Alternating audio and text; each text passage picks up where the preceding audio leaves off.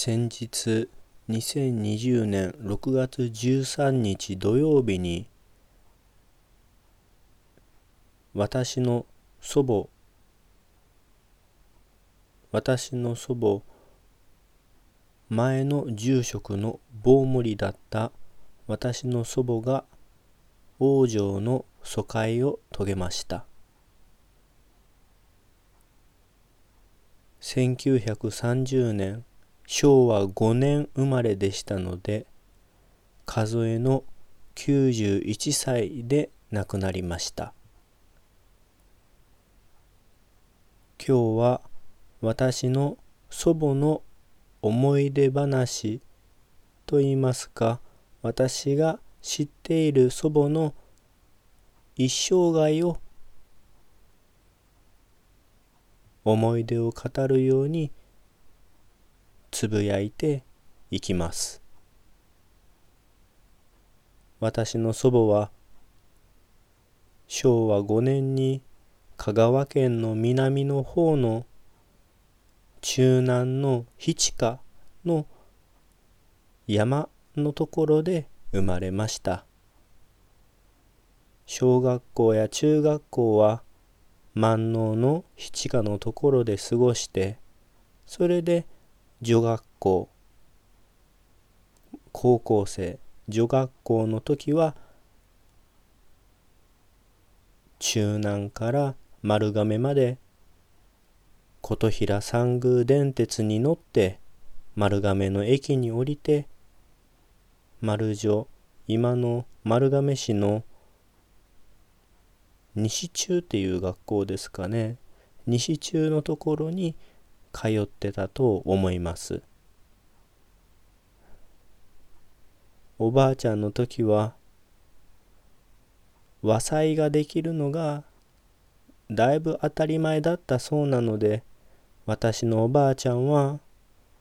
その丸女を卒業したら兵庫県にある田中千代服飾学院かな？田中千代さんが開いた服飾の学校で洋裁を習ったらしいです。その後おばあちゃんに聞いたのは1年ぐらい兵庫県で服のお仕事をしてその後私の祖父遠隆寺の22世住職とお見合いをして結婚をしたそうです。それで私の父23世住職が私の祖母と私の祖父の間に生まれました私の祖母の家は非常に暑い信州に暑い私が聞くところによると祖母の父は祖母がお寺に嫁いでくれて祖母を仏様のように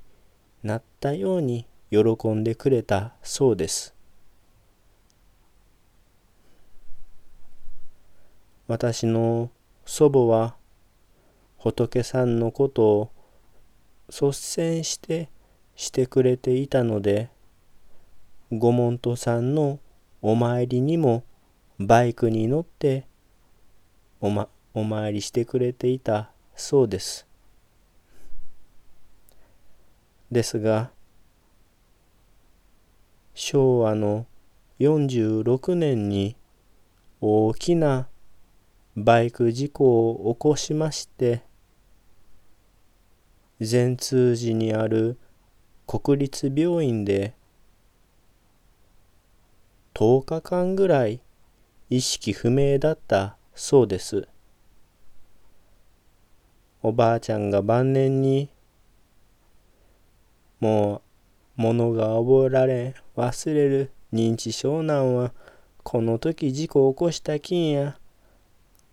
この時事故起こしたきんやってずっと言っとったんですけどもおばあちゃんはこの昭和46年の大きな事故の時に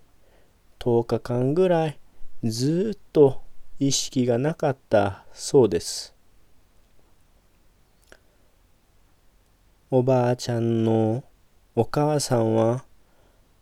意識が戻らない私のおばあちゃん見てもうこれはもう葬儀の用意をせんといかんかなとし始めた時に私のおばあちゃんは意識が戻ったそうです。後になって私がおばあちゃんにその時のことを聞いたらほとんど覚えてないけど意識がなかった時にその時に真っ白なところでおじいちゃん私から言ったらひひおじいちゃんかな。おばあちゃんのお父さんに会うてもう少しそちらに追って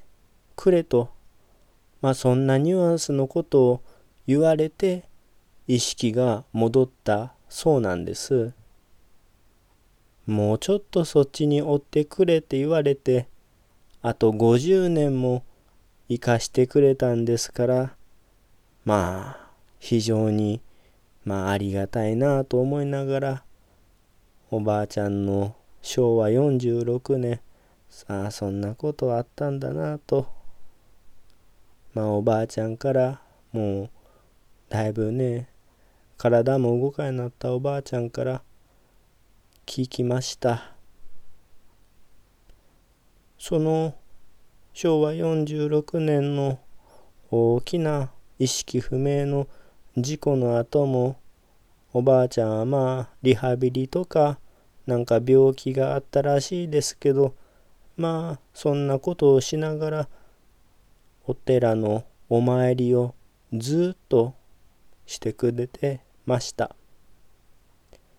私の祖父が72かな？平成14年に亡くなる時も看病に行ってそれで看病に行く時にまた事故を起こしておじいちゃんと一緒にベッドの横に同じ病室で横になってそしておじいちゃん私の祖父が亡くなるのを見送ったそうです。私のおばあちゃんはその後も結構元気でして80歳になるぐらいまではご門徒さんのところにお参りに行ってくださってました。ただ私が大学生になる頃おばあちゃんが80歳のになる頃おばあちゃんの転換の発作や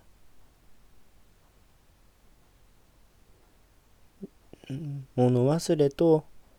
いろんなことがちょっとひどくなってお参りにそろそろ出かけるのはやめた方がいいなとなった時やそしてまたその時私の父23世住職が京都の方でお仕事をしないと役職のお仕事せんといかんという時おばあちゃんにお寺見てもらうのはちょっと危ない。ちょっと任せるのは大変だということで私が寺に残ってお寺の若坊として遠隆寺をおま遠隆寺でお参りさせていただいてました。おばあちゃんは認知症がだいぶだいぶ進んだと言いながら電話を取ればご門徒さんの声どこに住んどるかとかあっという間にふっと分かってくださいますし歩くのもしっかり、まあ、ゆっくりゆっくりではありましたけど歩くことができた人でした。晩の10時ぐらいに寝たら朝の4時ぐらいには起きて門の開け閉めをしてくれる人で私も若かったんでもう晩の2時や3時に寝る時にはちょうどおばあちゃんが起きて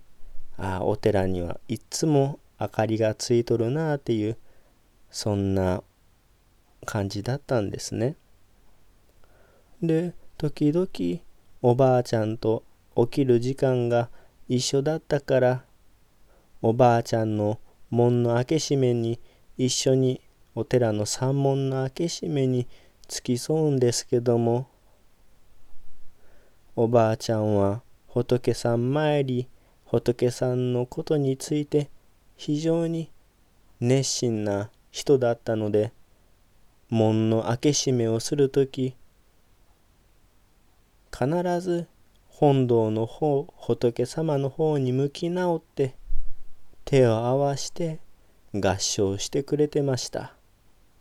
そしてまた門を開ける時閉める時いつもちょっと歩いたらお寺の境内の草を抜いてちょっとずつちょっとずつお寺のことをしてくださってました。85ぐらい84ぐらいのあんまり体が動かん時でも服着替えてどっからかボロボロの座布団出してきてお寺の境内外に座布団敷いてちょっとずつちょっとずつ草を抜いてくださってました。でも全然仕事ができないんでもうちょっとやっても畳一つ分も草抜けないぐらいだったんですけどもおばあちゃんはいつも仏さんのことをしようしようとしてくださってました。85ぐらいの時に出かけてたデイサービスで尻餅ついて背骨の圧迫骨折してから寝たきりの生活になってもっと認知症が進んでなったんですけども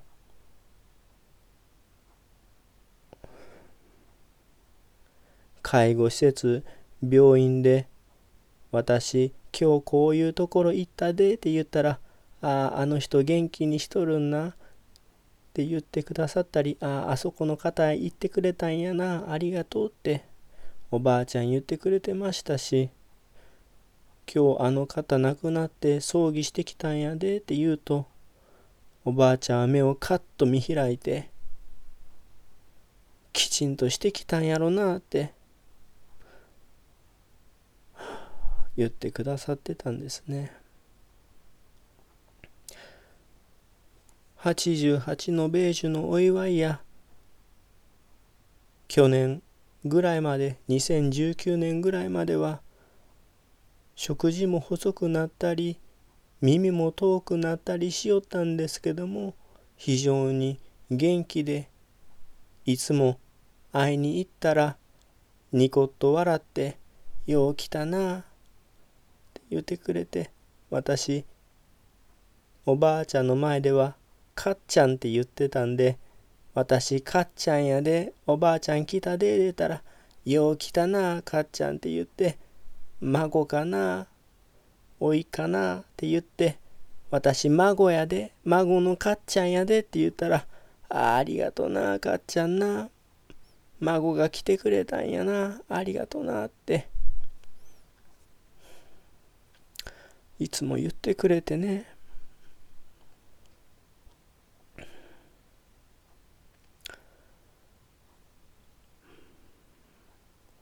おばあちゃんは結構なんか私の顔見ておおじいちゃんの顔を思い浮かべることがあったり私のこといつも思ってくれてそろそろ結婚せんといかんでっていつも言ってくださってだいぶ認知は進んでたけども私が毎日毎日会いに行ったらいつもニコニコ笑ってもちろんブスッとした時もあったけどもかっちゃんかっちゃんよう来てくれたなっていつも言ってくれたんですね。ちょっと2020年の新年からちょっとかなり体調が悪くなって病院に入退院するようになってもうちょっと危ない時もあってで3月にちょっと手術して3月18 3月17日に亡くなる病院に転院したんですね。その手術した病院から亡くなってしまった病院に行く時おばあちゃんが今から家に帰れるんかなって言った時本当に家に帰らせてあげたかったなってちょっとそれだけが非常に残念。3月17日のお彼岸の入りに今亡くなった病院に転院してそこの病院に着いたら今コロナだから面会はこれからできませんって言われて。ああそうなんですか。おばあちゃんよろしくお願いしますって言っておばあちゃんは非常に元気そうに手振ったりしてくれてて私もまだまだ大丈夫かなと思ってたんですけど4月になり5月になって宣言が解除されてもまだ会えません。いつ会えるんですか？まだ会えません。おばあちゃん大丈夫ですか？大丈夫です。リハビリもしてます。まだ会えませんか？まだ会えません。6月終わるまでには会えますか？わかりません。いつまでも会えなくて。おばあちゃん目だけは最後まで良かったんで。いつも天井や壁ばっかり見て寂しかったないのかなって。ちょっとそれも心残り。おばあちゃんからしてみたら毎日来よったかっちゃんがなんで来てくれへんのかなって。そんなことを思ってたかもしれんのも心残り。いつも私が会いに行ってかっちゃんやで元気にしとったんなって言ったらおばあちゃんに行こうと笑ってくれとったんで、かっちゃんかっちゃんっていつも言ってくれよったんで、おばあちゃんにかっちゃんっていつも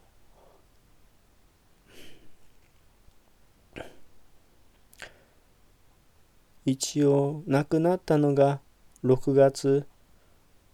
13日だったんですけど私急いでもうおばあちゃんが虫の息もう血圧がもう20ぐらい40ぐらいしかなくてもう全然呼吸も血中酸素もほとんどない状態で虫の息でもおばあちゃんのところにようやく3月17日からようやく約100日ぶりぐらいに会えて非常に嬉しかった。おばあちゃんからしたら意識があるうちに会いたかったやろうけどそれがかなわんかったんは私が悪かった。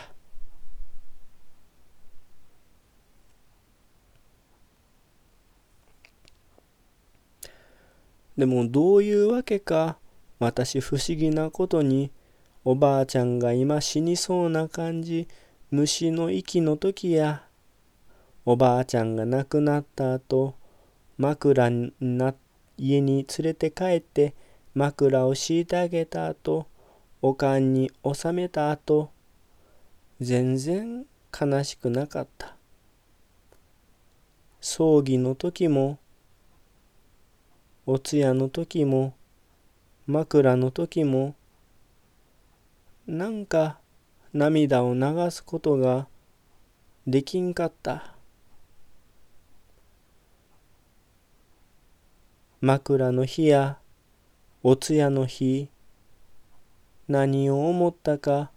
晩の2時から3時ぐらいかな。一緒に横になって寝ておばあちゃんに「かっちゃんやでかっちゃんやで」って声をかけてもなんか泣くことができんかった。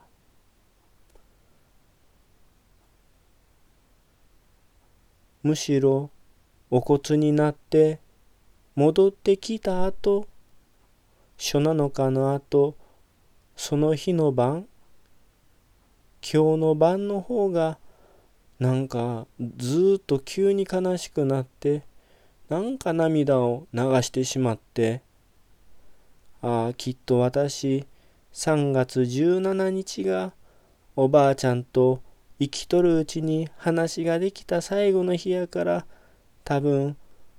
おばあちゃんに会えた6月13日がただおばあちゃんに会えた6月13日がただただ嬉しかったんやなと私は思ったんやな。やからおばあちゃんの顔を見ることができた。6月13や。一緒に横になって寝た枕や。一緒に横になって寝た。お通夜や。ずっと顔見さして。いただいた。お葬式では。なんか。おばあちゃんがおるき。なんか全然悲しくなかった。おばあちゃん3月17日に転院してコロナで会えんと言いながら何とかしておばあちゃんに会えてあげれたらおばあちゃんも孫が来たかっちゃんが来たかっちゃんが来たってきっと私と一緒に顔を合わしてもっと一緒にお話できて元気で長生きできたんちゃうかなと思ったり私するんですね。おばあちゃんの死んだ顔見たら亡くなった顔見たら3月の17日に見たおばあちゃんの顔と変わらずめちゃくちゃ元気そうな若々しとった顔やった。おばあちゃん私がいかよなったき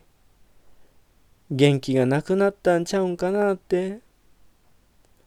私が悪かったなって。コロナで行けんかったって言いながら。おばあちゃん私おばあちゃんは私好きやったし私もおばあちゃんが好きやった。おばあちゃんがおばあちゃんと子供の頃から一緒に川の字で寝よったし小さい頃はお風呂にも入んじょった。おばあちゃんは独特な鉢の打ち方したり金の打ち方したり夫めの声を上げよったりしよったけどもおばあちゃんはいつも真剣に仏さんのお参りしよった。私はおばあちゃんと一緒にお参りしたかったから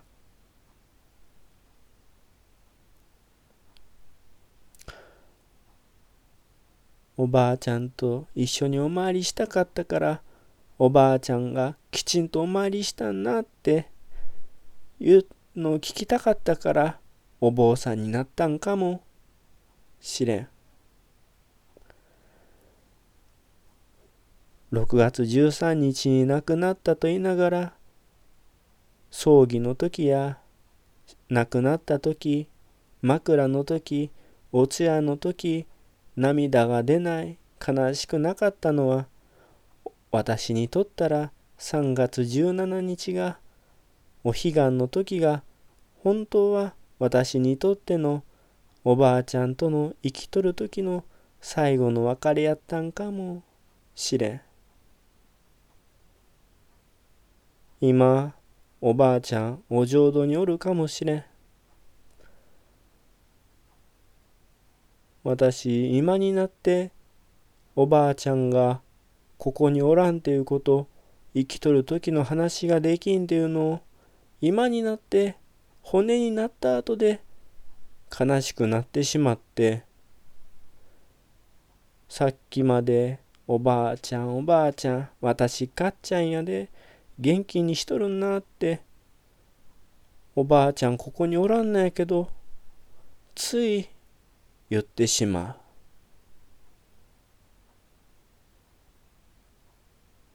私おばあちゃんが大好きやった。おばあちゃんが仏さん参りしおるん見てそれ見ておばあちゃんが熱心に毎日毎日門の開け閉めするとき手合わすんを見て私もおばあちゃんみたいになれればええなと。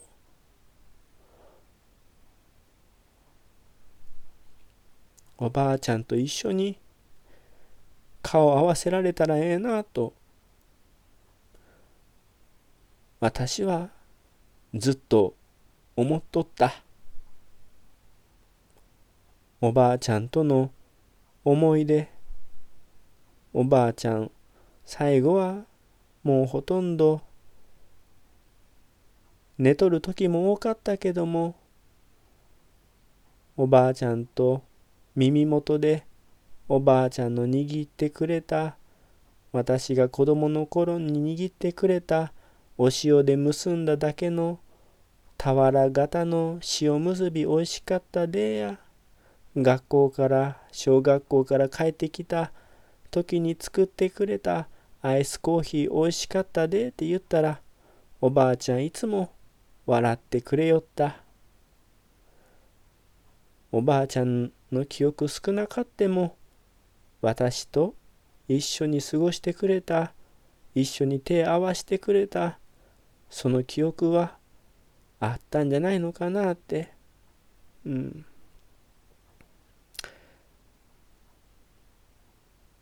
おばあちゃんとまたもう一度またおばあちゃんとかっちゃんかっちゃんって言ってくれたおばあちゃんとかっちゃんかっちゃんが来たでと言ったおばあちゃんとまた私は会いたい。私とおばあちゃんの思い出です。私おばあちゃん好きやったしおばあちゃんも私のことずっと大切にしてくれていつも声かけてくれよった。おばあちゃんのおかげで私お坊さんになれたしおばあちゃんのそのいつも真剣に仏さん参りしよった姿いつも印象的やった病院でも介護施設でも手合わしてありがとなって言ったの。私は嬉しかった。おばあちゃんな、ありがとな。ありがとな。